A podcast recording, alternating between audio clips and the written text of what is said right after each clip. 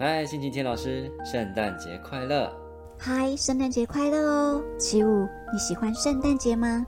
非常喜欢，因为可以跟家人吃饭，跟朋友交换礼物，还可以去教会参加精彩的圣诞晚会。听起来你真的非常喜欢圣诞节，但是你知道吗？其实耶稣不是在圣诞节出生的哦。不是在圣诞节出生？圣经并没有记录耶稣出生的日期。至于耶稣是在什么日子出生，我们日后会专门为这个主题做讲解。既然圣诞节不是耶稣诞生的日子，为何教会总是要在这天庆祝耶稣的诞生呢？这就要说到当代著名的神学家奥斯卡·库尔曼。奥斯卡·库尔曼曾对耶稣的出生做过详细的研究。他在研究中发现，在耶稣升天后最初的三百年中，基督徒并没有庆祝圣诞节。三百年都没有圣诞节？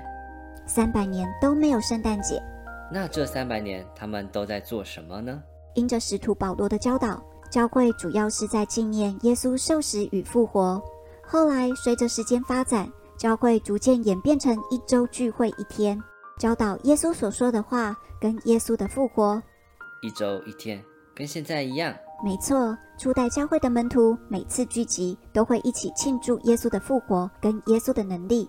后来随着时间发展，教会开始注重耶稣身为人的身份，于是教会开始庆祝耶稣的诞生。根据考古学家的发现，第四世纪初，在古埃及的教会有一个庆祝耶稣诞生的仪式。庆祝的内容跟现在教会的圣诞活动差不多，像耶稣在马槽诞生的故事、东方山博士的话剧表演和报佳音的意义。只不过他们是跟会众一起朗读歌颂耶稣降生的故事，日期则是元月六号到七号的晚上。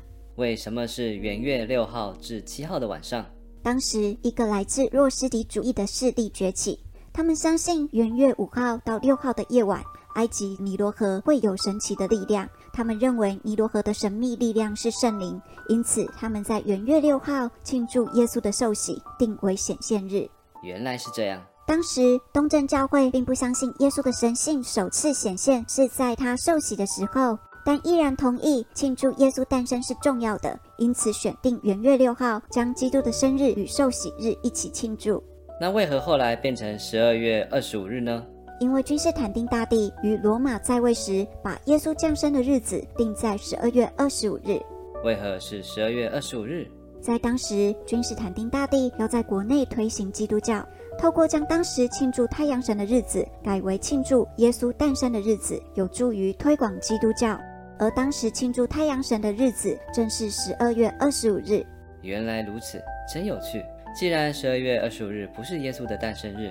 那我们庆祝还有意义吗？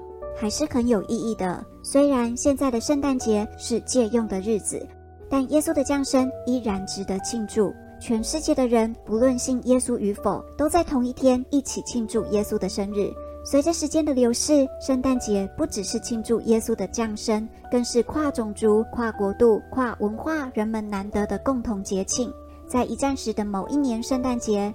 人们更是自主地放下枪，与敌人一同吃饭、踢足球。在和平时期，人们彼此送礼，亲友一同吃饭欢聚，分享生活的点滴。在教会，人们用话剧等方式再次呈现耶稣诞生的那一刻。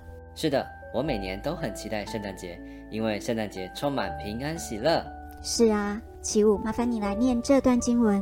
路加福音二章十节到十一节，我报给你们大喜的信息是关乎万民的，因今天在大卫的城里为你们生了救主，就是主基督。耶稣降生，耶稣传道，耶稣医治，耶稣受死，耶稣再次降临，让我们怀着盼望，更多认识这位爱我们的神。阿门。起舞来为大家祝福祷告吧。主耶稣，谢谢你为我们降生，谢谢你为我们舍命，谢谢你给我们美好的一切，谢谢你给我们有盼望的生命，让我们与你同行，让我们完成你要在地上做的事。谢谢你教导我们爱，谢谢你让我们有能力爱人。感谢主耶稣给我们这美好的圣诞节，奉耶稣的名祷告，阿门，阿门。